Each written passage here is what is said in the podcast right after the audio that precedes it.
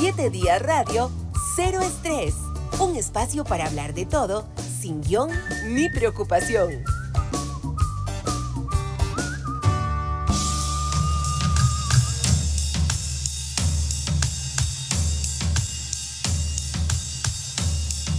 Oasis eh, abre el programa de hoy de Cero Estrés, un tema que escogió nuestro invitado Don Juan Carlos Hidalgo, muchas gracias, don Juan Carlos, por aceptar nuestra invitación. Mientras escuchamos este tema de fondo, cuéntenos por qué le gusta este tema.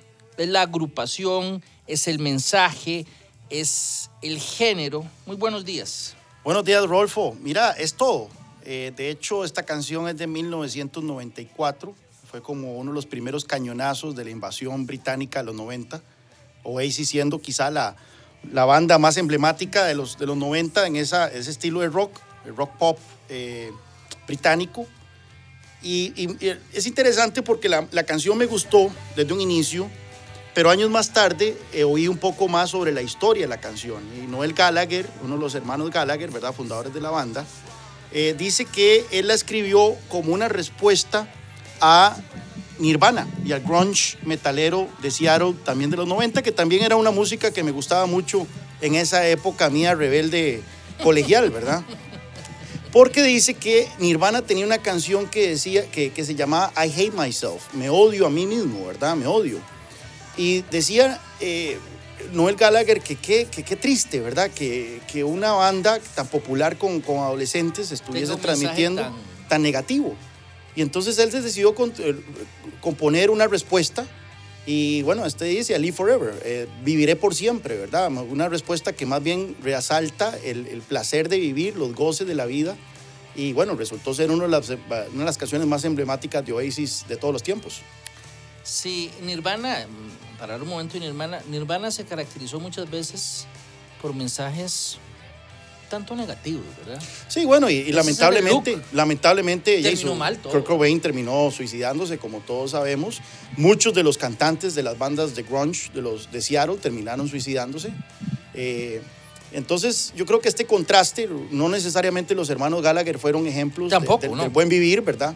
o mejor dicho, pueden ser ejemplos del buen vivir.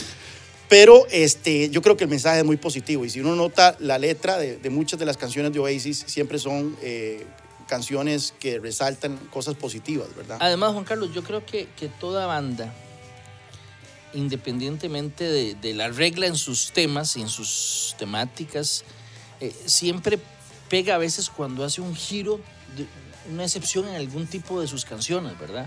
Bueno, eh, de hecho la crítica que se le hizo a Oasis siempre fue que se descubrieron su género y nunca se salieron de ahí, ¿verdad? Eh, a diferencia de otra de mis bandas favoritas de los 90, que fue Live, no sé si vos te acordás de Live, eh, tuvieron un buen álbum en 1995, 94, 95, que fue Lightning Crashes. Eh, no, que fue eh, Throwing Copper, su principal canción fue Lightning Crashes, Selling the Drama fue otra muy importante, I Alone. Ellos tuvieron un pegue enorme, fueron el, el, el, el, disco de Billboard de, los, de 1995. sin embargo, después intentaron tratar de reinventarse con otro tipo de música. Ya nunca les pegó. Luego trataron de volver a la fórmula del, Throwing Copper y ya era muy tarde. Entonces, si uno descubre algo que le, que le funciona y que es un éxito, ¿para qué, ¿para qué reinventarse? Bueno, y yo he escuchado de toda gente que sostiene que a veces hay que hacer un giro. Un día eso estaba viendo, no sé qué tan apegado la verdad sea esa parte que vi. Eh, eh, eh, la película em, que cuenta la historia de Freddie Mercury y de Queen, ¿verdad? Rapsodia Bohemia. E, ellos cuentan, en la película hay elementos que yo sé que no están ajustados a la verdad. Eh, es claramente un punto que hay que aclarar. Pero en la película contaban que una de las decisiones por las cuales hicieron ese tema, combinando ópera y algunos eh, aspectos poco usuales en una banda de este tipo, era precisamente hacer algo distinto. De la idea, yo me imagino que puede funcionar en algunos casos, en otros puede ser más bien un rotundo fracaso. Así que eh, lo que sí me queda claro, y es parte de lo que queremos hacer con este programa, es que te estoy encontrando una faceta de la cual pocos conocen. Me parece que tenías un conocimiento ahí más allá del promedio de la música de este género. ¿ah? Y me quedé ahí. O sea, si, si me empezabas a preguntar por Beyoncé y, Y Taylor Swift, ahí sí nos vamos a Yo creo que es comercial, normal. ¿ah? Por, por eso es que la, la- la música 80 tiene tanto impacto ahora. Sí. Porque la gente que creció escuchando música 80 es ahora los que, tienen cinco- los que tenemos 50 años o, o un poco más. Y entonces estamos ahí eh, cuando vamos a algún lugar, esa es la música que se pide, ¿verdad?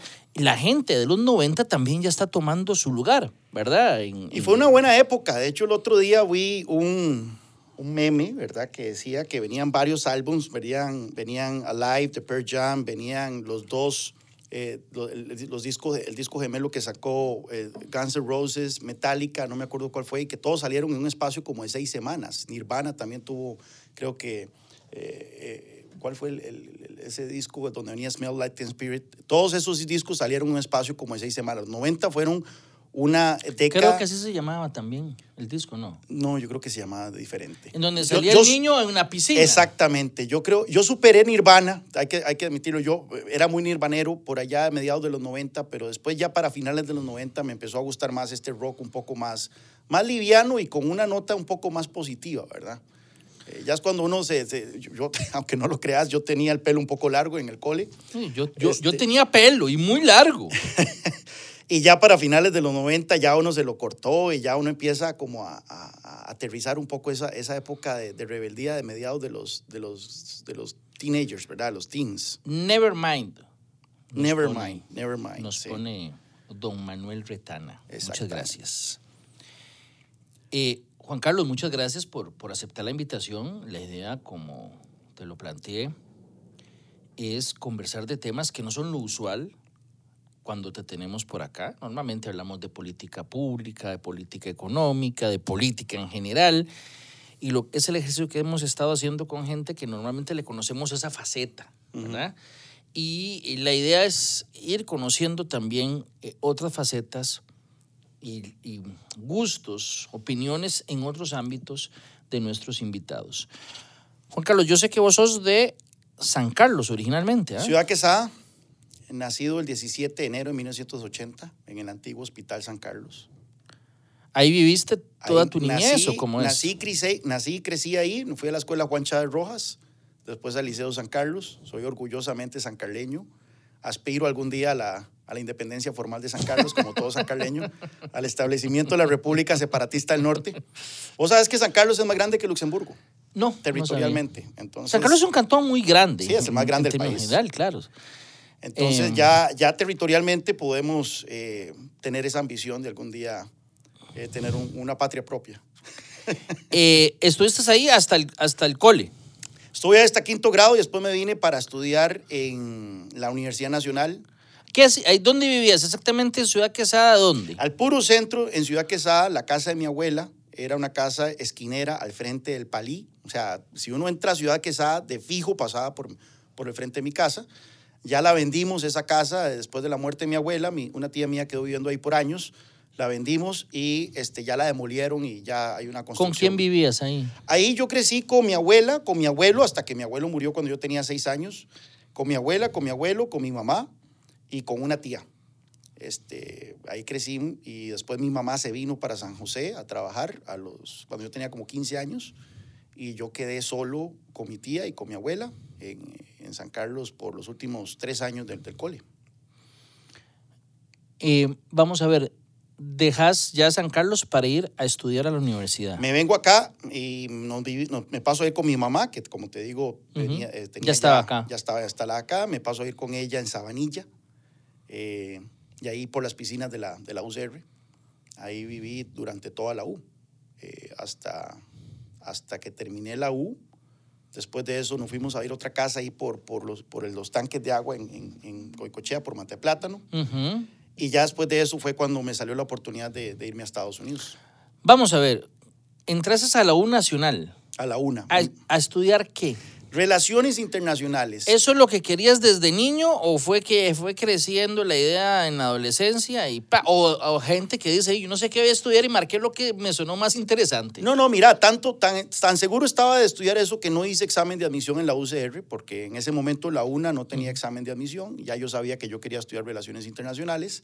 Desde chiquillo me, me fascinó lo internacional. Yo me acuerdo que eh, había una, una muchacha de Estados Unidos que estaba en este programa de, de eh, Cuerpos de Paz, eh, que me regaló pequeño, me regaló un atlas. Ajá. Eh, yo tenía como seis años o algo por el estilo. Y yo ese Atlas me lo devoré. Estos eran tiempos de la Guerra Fría, ¿verdad? Y, y- y no creas, ahí en San Carlos teníamos eh, un impacto directo del tema de la Guerra Fría, al punto que mi mamá trabajaba como secretaria en un bufete de abogados y uno de los clientes de ese bufete de abogados era John Hull. Y bueno, mi mamá se hizo muy cercana a John Hull, íbamos mucho a la, a la finca. En Guanacaste Este, era. ¿eh? No, ahí en, Mu- en Muelle de San Carlos Ah, en Muelle San Carlos. Íbamos mucho a la finca, este, él pasaba a comer a la casa y a todo, que que íbamos a saber después de que se descubrió que era un agente de la CIA que estaba contrabandeando armas a los contras en, en Nicaragua. Incluso cuando él estuvo detenido en San Carlos, este, mi mamá era la que le llevaba comida a la, a la cárcel. Entonces, para que veas que el tema de la Guerra Fría no era un tema de libros, era un tema eh, que se estaba viviendo ahí nomás. Teníamos un agente de la CIA metido literalmente en la casa. Pero entonces yo siempre crecí con esta fascinación por lo internacional y, y después en- en cuando estaba en el cole, en, en- en noveno, fui de intercambio a Alaska por un, por un mes Ajá. ¿Dónde? en Soldotna, Alaska. Esto queda eh, al sur, el sureste de, de Alaska, en la península de Kenai. Eh, no es un lugar tremendamente frío, aunque sí es muy frío para los estándares de Costa Rica, obviamente. Eh, pero bueno, eso terminó de confirmarme que a mí me gusta eh, todo lo que tenga que ver con, con cuestiones internacionales, ¿verdad? El mundo. El mundo.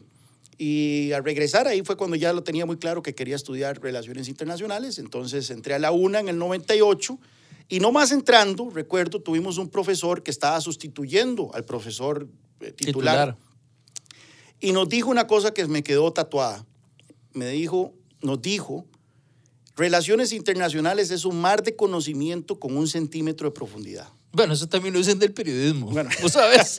Somos- Yo, yo somos pensé que de salía del periodismo. Me, me acabas de romper el corazón. No, no, no. Entonces dice, efectivamente, uno estudia derecho, uno estudia eh, eh, derecho, economía, Economía. eh, ambiente, Historia. historia, diplomacia, pero nunca se termina especializando en nada de eso. Así que depende de cada uno de ustedes si ustedes eh, quieren especializarse, si ustedes quieren profundizar, porque eso no se lo vamos a enseñar acá, ¿verdad? Aquí nada más es como un barniz, como una repasadita en estos cuatro años. Ahí estuviste toda la carrera. Estuve los, los casi cuatro años eh, del bachillerato en, en la UNA. Al terminar el bachillerato... Sin trabajar. eh, No, no, me- precisamente me cayó el 4 de, de esa, de esa advertencia que me hizo ese profesor, porque él lo, di- lo dijo en el contexto de una recomendación. Dijo, vea, ustedes vayan a sacar experiencia laboral en- mientras estudian, no importa. O sea, ustedes están aquí las mañanas, vayan en las tardes, o si están en, la, en las noches, vayan durante el día, pero vayan a, a una oficina, toquen la puerta de una ONG, de alguna institución de gobierno, ofrézcanse a trabajar incluso de gratis y así adquieren experiencia laboral, aunque sea cargando documentos, van a hacer contactos Claro. y van a ver que al final de esos cuatro años eh, les va a hacer una diferencia en sus carreras. Y pues bueno, yo venía este, de una familia muy sociacristiana eh, en, en San Carlos, eh, venía entrando el gobierno de la unidad en el 98, don Miguel Ángel Rodríguez, y el diputado por San Carlos era muy cercano a eh, mi tía. Entonces yo le pregunté a mi tía si era posible que me hiciera la gestión con el diputado Rigoberto Barca de San Carlos para que yo trabajara de manera ad honorem en el despacho de él, o sea, que yo fuera a literalmente escribir cartas de recomendación y a cargar Contestar el documentos, teléfono, contestar si el teléfono y demás. Y así fue como empecé a trabajar en la Asamblea Legislativa como en julio del, 2000, del 1998 Meritorio, o sea, sin paga. sin paga, o sea, ad honorem. Eh, por cuestiones de la vida, por cuestiones de la vida, Rigoberto Barca tenía su oficina fuera del edificio principal, fuera del Sion, fuera del, del edificio principal de la Asamblea. Lo tenía en lo que se llama la Casa Rusa, que el otro día pasé por el frente y ahora es un hotel de eh, por hora, ¿verdad? este, y compartía oficina con Otto Guevara. Eh, Otto Guevara también, recién electo diputado del Movimiento Libertario, con 38 años, graduado en Harvard, con un gran verbo, una gran presencia. Eh, bueno, los dos, des- los dos diputados compartían áreas comunes, compartían este, un comedor, etcétera. Y ahí fue cuando empecé a conocer a Otto Guevara eh, y me engatusó con las ideas, con las ideas del liberalismo, ¿verdad? Con las ideas liberales. Terminé entonces pasándome, literalmente pasándome de pasillo Y la gente cuando yo le contaba esta historia y, venía a visitarme, veían que el pasillo era como un pasillo como de metro y medio. Eh, y terminé trabajando con Otto Guevara por la mayor parte Don Rigoberto, ¿qué dijo? Mira, yo me acuerdo que me dijo, no, eh, eh, respeto tu decisión, pero no la comparto y algún día volverás al Partido Unidad. el tiempo le...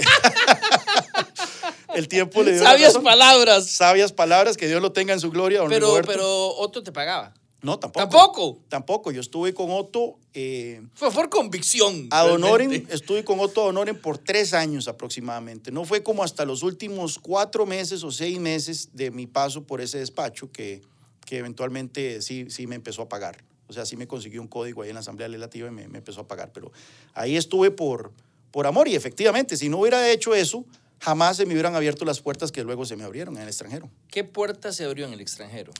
Mira, este, a través de Otto, yo me acuerdo que una vez, con, recién conociendo a Otto, esto antes de haberme pasado, ¿verdad? Yo andaba ahí de, escapado con Otto, ¿verdad? Este, andaba de, agente, de, aprendiste muy bien de hacer agente encubierto. Encubierto, andábamos en San Carlos y, yo recién conociéndolo y obviamente yo como un carajillo impertinente estaba eh, bombardeándolo con preguntas sobre y este tema, el liberalismo y demás. Y bueno, Otto muy bueno contestando todo, pero en un momento cuando como medio flaqueó, ¿verdad? Y me dijo, mira, hay un instituto en Washington que se llama el Instituto Cato. Ajá. Este, ¿Por qué no te metes en la página de, internet de ellos y buscas más respuestas sobre esto? Y dejas de preguntarme a mí. Exactamente. y bueno, eh, le tomé la palabra, me metí en internet y vi el Instituto Cato y empecé a leer los artículos del Instituto Cato y, bueno, ahí vi que había un, un latinoamericano Ian Vázquez, eh, que trabajaba en el instituto, le empecé a escribir, le empecé a contar, mira, yo soy asistente de un diputado aquí del Movimiento Libertario, eh, me interesa mucho el material de ustedes, yo eh, de hecho le paso material al diputado para que de vez en cuando lo utilice en sus, en sus discursos en el plenario. Y, así establecí una relación con este carajo, Ian Vázquez, en el Cato Institute. ¿Quién iba a saber que tres años después iba a ser mi jefe en el Cato? Eh, de repente, bueno, eh, años después te llaman y te dicen, ¿qué estás haciendo? No, no, no. Entonces, eh, estando en el despacho de Otto, se hizo una conferencia aquí de libertarios en Costa Rica. Esto fue en 1999. Y bueno, yo estuve en el comité organizador de esa conferencia. Y ahí este, conocí un de gratis también ahí. También de gratis. siempre, siempre me han vacilado en ese lado, ¿verdad? A mí. Este, y, en esa conferencia conocí a Ken Sculan, que era un profesor, que es un profesor de economía en la Universidad de Hawái. Y me hice muy amiguillo de Ken Sculan, y Ken Sculan me dijo, este, mira Juan Carlos, ¿has oído del Institute for Humane Studies? Y vengo y le digo, no, nunca he oído de ellos, AHS. Es un instituto educativo que eh, es adjunto, adscrito a la George Mason University, ahí en Washington. Y ellos organizan seminarios de verano para jóvenes este, que tienen interés en las ideas de la libertad. Eh, ¿por qué no solicitas? Son seminarios gratuitos. Lo único que tenés que pagar es tu tiquete aéreo, pero ahí te dan todo, te dan hospedaje, te dan alimentación, toda la carajada. Mira, entonces efectivamente solicité en el 2000 y me aceptaron y fui, la pasé buenísimo ahí en, Bryn en, Filadelfia, en, en, Pensilvania. Volví a solicitar en el 2001 a otro seminario en Georgetown y buenísimo. Y este, después AHS, este mismo instituto, me dijo, ¿por qué no solicitas a nuestro programa de pasantías? Tenemos un programa de pasantías, ya no es una semana, sino son 10 semanas en Washington. También te da, se te da hospedaje, se te dan los gastos, el tiquete aéreo y demás. Y, este, y haces una pasantía en un, en un instituto de políticas públicas en, Washington. Pues bueno, y ahí solicité y me aceptaron. Este, y hice la pasantía, y la hice en el Competitive Enterprise Institute ya qué curioso, resulta que eh, durante ese verano, este, bueno, éramos 40 muchachos jóvenes, ¿verdad? En nuestros 20 eh, viviendo en un condominio ahí en Washington con piscinas, hacíamos fiestas los fines de semana, era muy lindo, ¿verdad? Y como que éramos muy populares dentro del grupillo de, de pasantes de verano de otros institutos. Entonces, este chavalo guatemalteco, eh, Constantino este, se hizo muy amiguillo mío, él llegaba a nuestras fiestas, terminó, terminó haciéndose novio de, uno de los amigos míos ahí del grupo.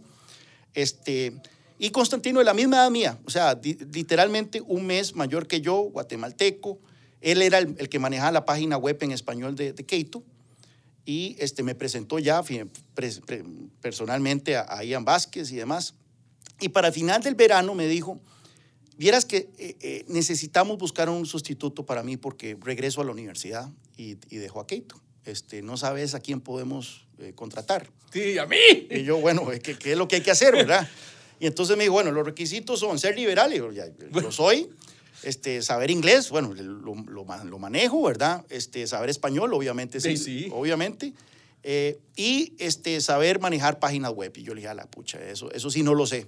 Y no te preocupes, eso lo aprendes en, en, en, tres días. Para lo que se requiere, lo aprendes en tres días. Y efectivamente lo hablamos con, con Ian y la pasantía terminó un viernes, el lunes ya yo estaba empezando. Con trabajo ya. En Cato, sí, ya con trabajo y ahora sí paga. no, no, pero te voy a decir algo interesante y, y no, es, no es menor lo que, lo que contaste.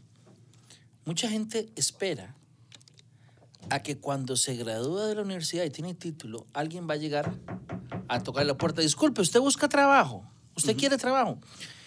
Cuando yo doy clase, yo siempre digo a mis alumnos, la oportunidad de conseguir trabajo empieza desde que usted llega al aula y se sienta y empieza a ser un buen alumno, porque el día de mañana alguien busca al profesor y dice, ¿no tenés algún exalumno o alumno que me, me sirva para tal puesto? Y uno recomienda normalmente el bueno. Uh -huh.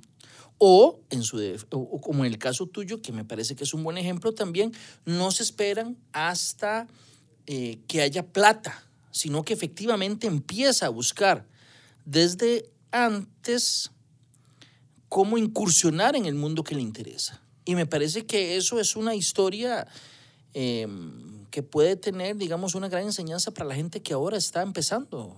Claro que sí, es, es, una gran enseñanza y, y, y años más tarde, cuando eh, ya estaba yo en una posición de dar consejos, eh, es uno de los temas que yo más decía a la gente que venía a tocarme la puerta y decirme, mira, ¿cómo hizo usted? O, o qué consejo me da para, para alguien que está empezando a estudiar relaciones internacionales, una carrera relacionada. Obviamente yo tuve la gran fortuna eh, de, de, mi mamá, o sea, mi mamá a partir de muchos sacrificios sí pudo sostenerme mientras yo estudié en la universidad claro. sin, sin, beca, porque yo no pedí beca. Este, ella hizo enormes sacrificios que si no hubiera sido por ella, este, probablemente yo sí hubiera tenido que ver cómo hago para tener que generar un ingreso eh, mientras estudiaba, ¿verdad? Eh, ¿Sos autodidacta en el inglés o estudiaste inglés para irte a las becas o en el colegio? ¿Cómo, ¿Cómo, fue la cosa? Sí, bueno, en el colegio, el inglés que le dan a uno en un colegio público. Pero ¿verdad? no, no es muy bueno. Pero no, no es muy bueno. Entonces, después de ese, después de esa, eh, ese intercambio en Alaska, eh, yo regresé y ahí empecé a leer más en inglés. O sea, empecé como a... a Solo, autodidacta. Autodidacta. Este, fue en ese 1995 cuando conseguimos cable en, uh -huh. en, la casa, ¿verdad? Entonces ya empecé a ver series como Friends y demás. Y, y ahí en empecé inglés a, todo. En inglés todo, con subtítulos, que uh -huh. para mí era bastante, eh, bastante positivo, o sea, era, era muy, muy, muy bueno. Pero ya estando en, este, en la Asamblea Legislativa, eh, ahí empecé a, eh, en el Instituto Británico. Uh -huh. Ahí tomé varios cursos en el Instituto Británico para tener ya la gramática, que eso sí es muy importante eh, para, para, cualquier persona que estudia. Eso no se, no se aprende viendo televisión, hay que, hay que recibir algún tipo de formación formal para, para tenerla. ¿Estuviste en Washington cuánto tiempo? Entonces, ahí estuve dos, ahí estuve año y medio. Estuve año y medio en Washington. Este, en ese, vea qué curioso, eh, yo empecé en agosto eh, en, en Keito y en septiembre conocí a la que futuramente fue mi esposa. O sea, ya, ¿En el instituto también? No, no, en una fiesta en una fiesta resulta que una amiga me invita, una amiga que yo había conocido en la UNA, eh, una estadounidense, esos estadounidenses que vienen a hacer programas de intercambio. Sí, sí, sí, claro. eh, me hice muy amigo de ella. Eh, ella también venía terminando, venía graduándose de Princeton y, y, se vino a ir a Washington y no conocía a nadie y yo tampoco conocía a nadie porque ya mis amigos de, de la pasantía de verano todos habían regresado a sus, a sus ciudades, a sus universidades.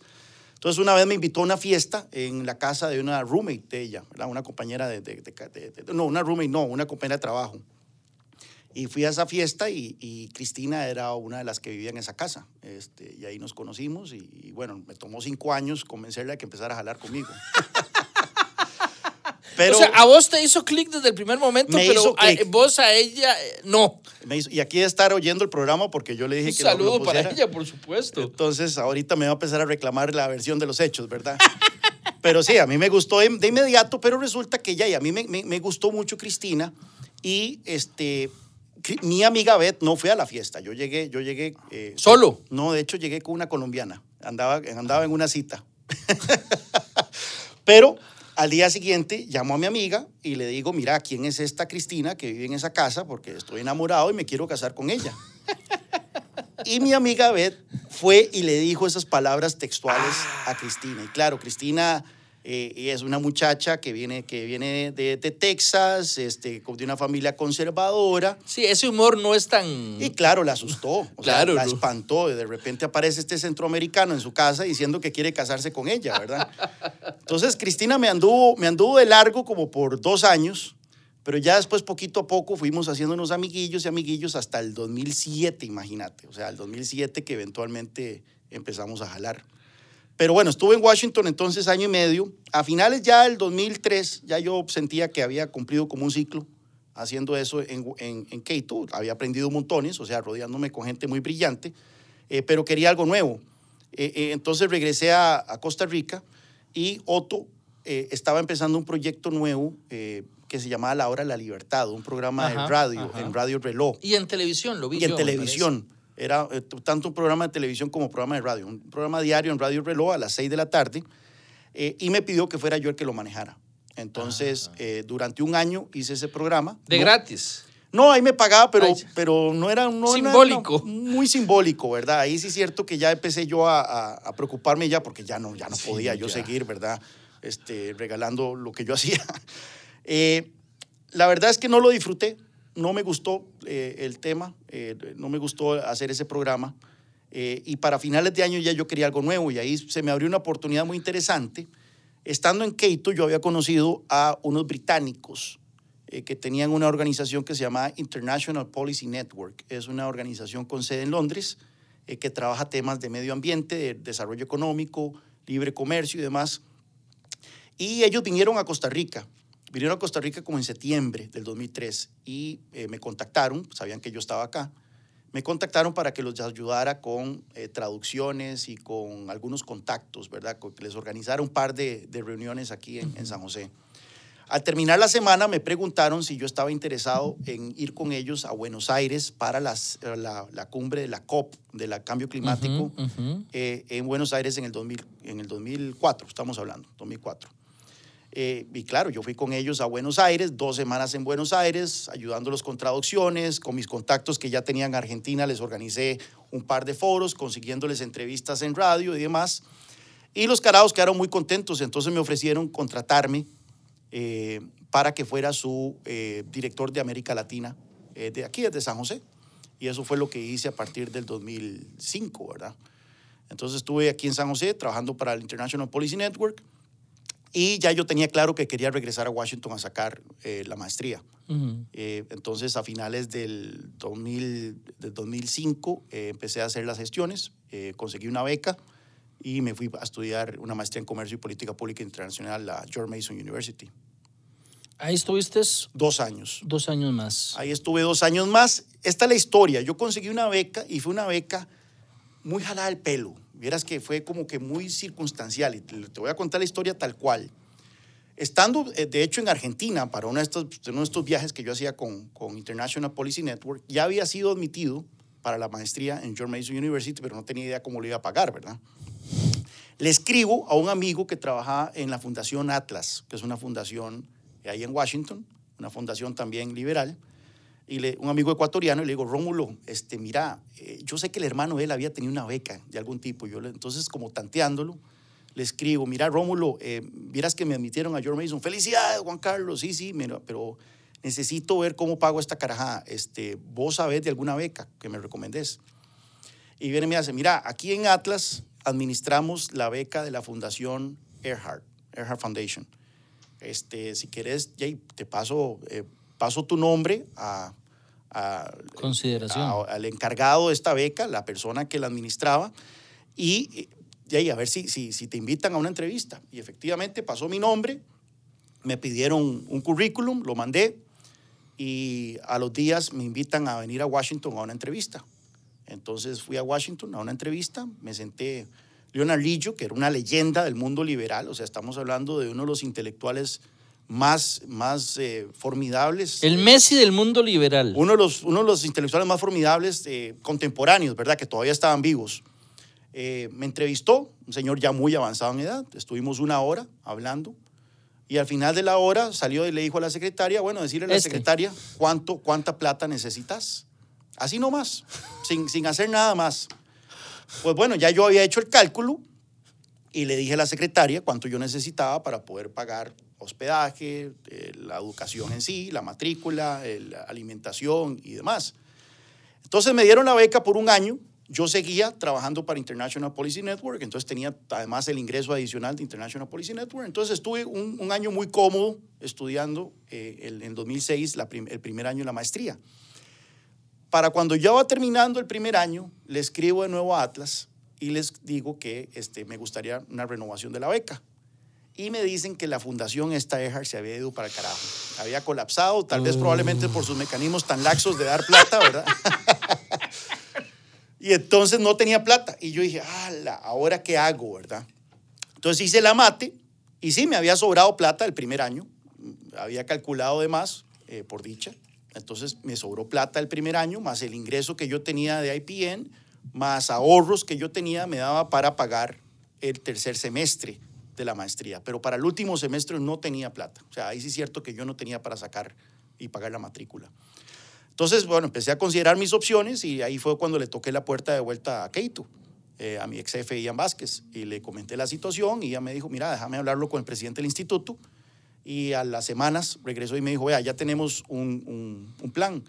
Keito te paga el último semestre de la Pero- maestría, pero tenés que trabajar para nosotros por un año, empezando, empezando ya, ¿verdad? O sea, incluso mientras acaba la maestría. Bueno, eh, está bien.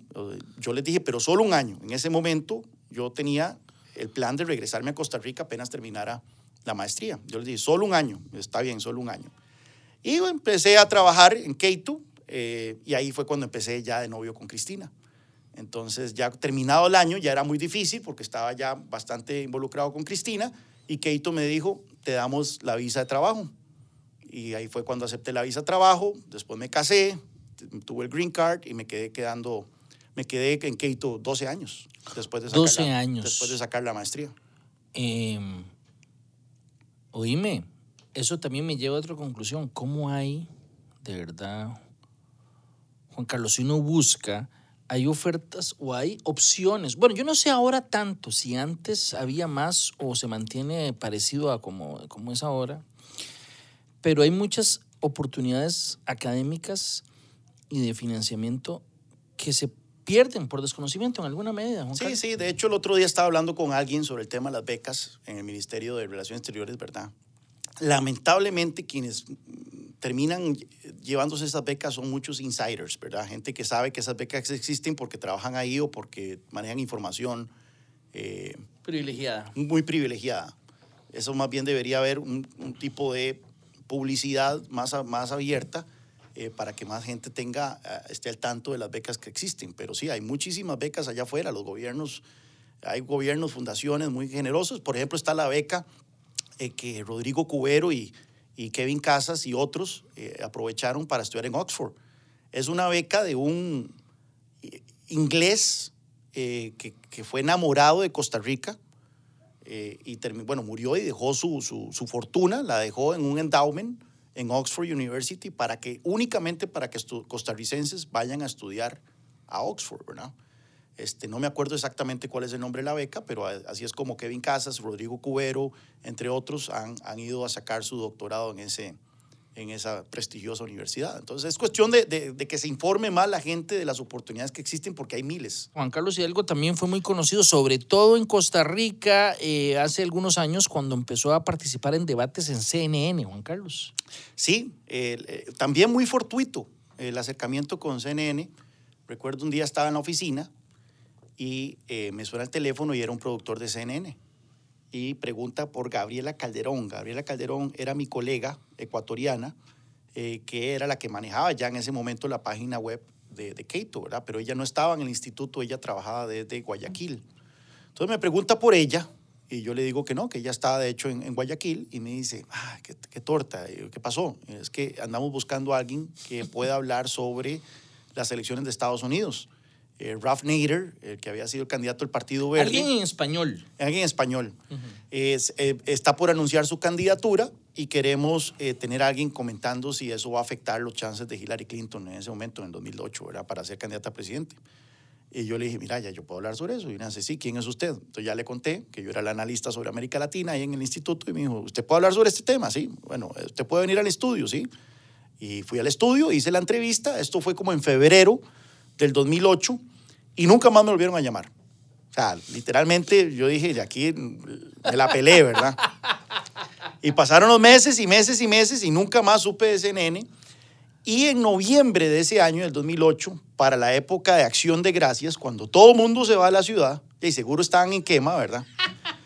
Entonces me suena el teléfono y me llaman y me preguntan, ¿usted está en la ciudad? Y yo le digo, sí, ¿puede venir a hablar de este otro tema? Y yo le dije, sí, claro. Y entonces fui y a partir de entonces fue que me empezaron a llamar. Y sí, ahí se hizo una relación eh, muy provechosa de mi parte, ¿verdad? Porque efectivamente la gente más me recuerda Claro. eh, por ser eh, comentarista en CNN que por ser analista de Keito, ¿verdad?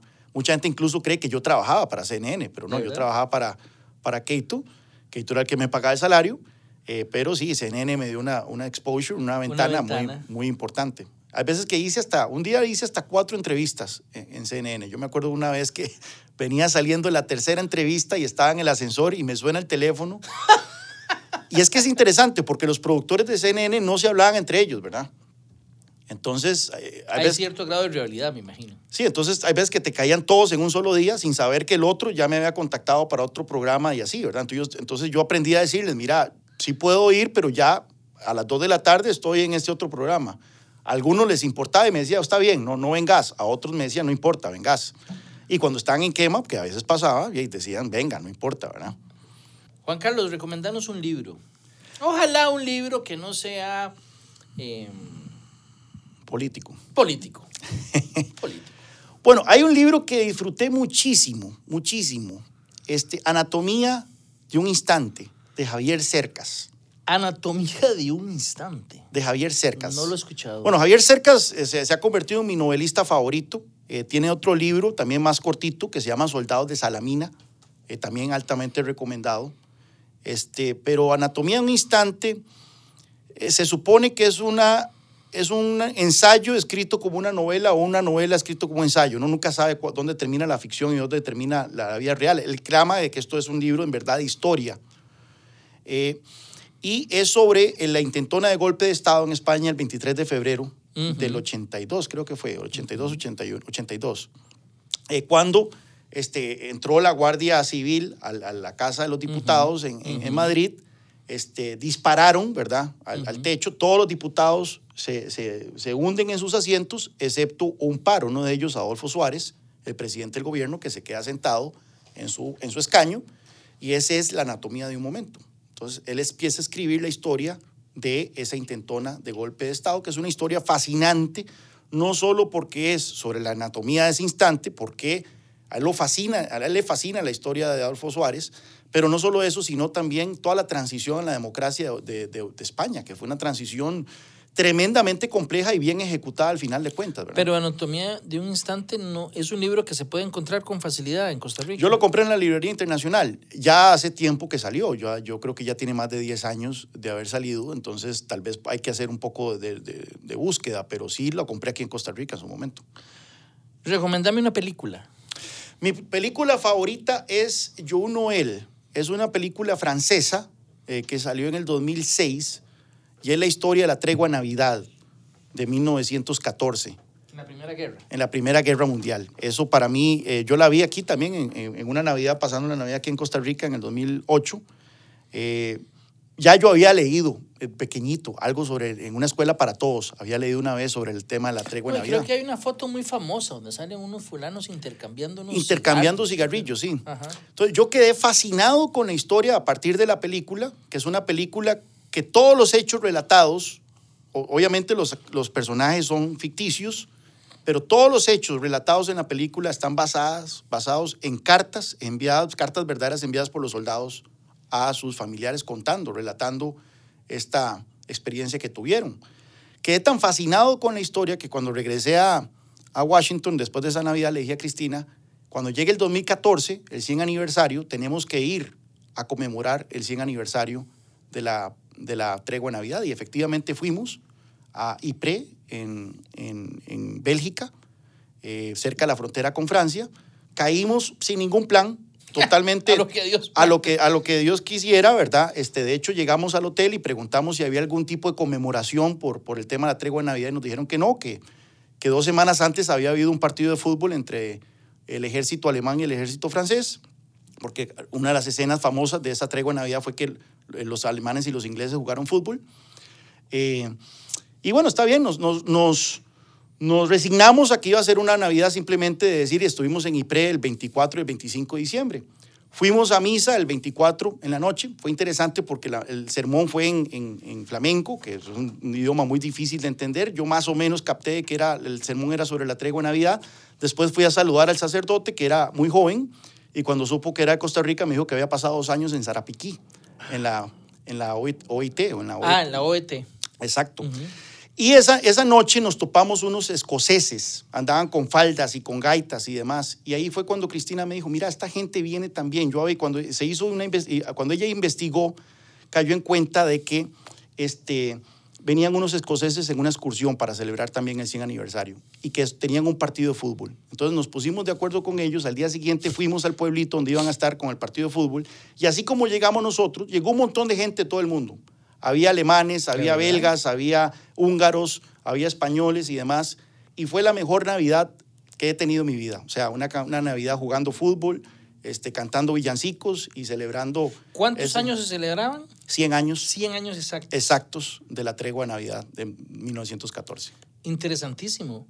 Ahora que mencionas eso, nos quedan solo tres minutos, pero ahora que mencionas esto, y de un destino, digamos, poco usual para, para pasear, ¿verdad? Porque nadie dice, vamos a ir a, ¿verdad que no? No es lo común. Y te voy a pedir que en tres minutos me expliques, o menos ya, me expliques el encanto de Washington, porque yo he estado en varias oportunidades en esa ciudad y yo le cuento a la gente que yo no tengo nada en contra de Miami, en contra de algunos, o Nueva York, pero Washington es sencillamente encantador. Sí. Y cómo no hay, digamos, un mayor interés turístico eh, en la ciudad, no solo por el- los museos, sino los monumentos, sino un montón de cosas, Juan Carlos. Sí, es una ciudad este, muy señorial, muy ordenada. Eh, obviamente tiene sus partes problemáticas. Eh, a mí me encanta recibir gente y, y llevarlos a los monumentos, eh, llevarlos al cementerio de Arlington, que tiene toda una Así historia es. eh, muy interesante. Cómo nació el, el cementerio de Arlington. Era la propiedad original de Robert Lee, que era un miembro muy de alto rango del ejército de Estados Unidos, que en la guerra civil decide irse para, para combatir para el sur este, eh, con su estado Virginia, rompe con Estados Unidos. Entonces, en venganza, un compañero suyo de West Point empieza a enterrar cuerpos en, en la propiedad de él. Y así es como nace el cementerio Arlington. Entonces, es una ciudad encantadora, con mucha historia. Eh, efectivamente, yo siempre recomiendo a la gente. Está, mucha gente eh, va a Nueva York, está a, a- tres horas en tren de Nueva York. Eh, vale la pena hacer Vale la una pena. parada, una parada por lo menos de tres días para ver los museos. Eh, si tienen niños, hay museos interesantes como el de Historia Natural, el de Aeroespacio en, en Dulles, donde está todo un, un transbordador espacial, ¿verdad? Ahí pedacito de la luna tienen, una piedrita. una piedrita de la luna que uno puede tocar. Entonces, este, no, no, de todo ahí, eh, de todo ahí en Washington es una ciudad donde está la mayor concentración de doctorados, de PhDs en el mundo. Entonces uno puede ir a un bar, sentarse y estar hablando con, con un- No le van a hablar de top. fútbol, sin nada del fútbol. No, y que me encanta el fútbol es también, que me claro, encanta el fútbol. pero ahí se puede hablar de cualquier cosa. De cualquier cosa, de cualquier cosa. Incluso yo siempre iba a un bar ahí cerca de Keito y resulta que una de las personas que siempre estaba ahí sentado en la barra era el tipo que le arreglaba la computadora a la presidenta de la Reserva Federal. Yo le decía, vos sabés que vos sos uno de los seres más peligrosos del planeta. O sea, vos le metes un virus a la presidenta de la Reserva Federal y la economía mundial puede irse al carajo en dos días, ¿verdad? No, no, y, y- y te cuento, eh, ya para ir terminando, uno dice un museo, y dice, ah, bueno, voy a ir, voy a ir, voy a, ir a tal museo en la, ta- en la mañana y voy al de la par en la tarde, porque así dice uno. Pero mira, a veces vos duras dos días Sí. en un solo museo. Sí, yo fui, yo no, no quise ir a este museo y, y apropiado para esta semana, que fue el Día de la Remembranza, eh, no quise ir al Museo del Holocausto porque es una cuestión muy fuerte para mí, pero al final de cuentas, justo antes de venirme a Costa Rica, decidir y, y, bueno, solo pude ver la mitad. Estuve todo un día y solo pude ver la mitad. Así es. Juan Carlos, muchas gracias por, por sacar un rato para no hablar hoy de economía, de política pública, em, sino de contarnos un poco algunos aspectos poco conocidos de vos. De verdad, muchas gracias. Un placer, Rolfo. Gracias por el espacio. Y gracias a ustedes también por acompañarnos. Si Dios lo permite, los esperamos en una próxima entrega de Cero Estrés. Hasta entonces. En siete días radio, Cero Estrés. Un espacio para hablar de todo, sin guion ni preocupación.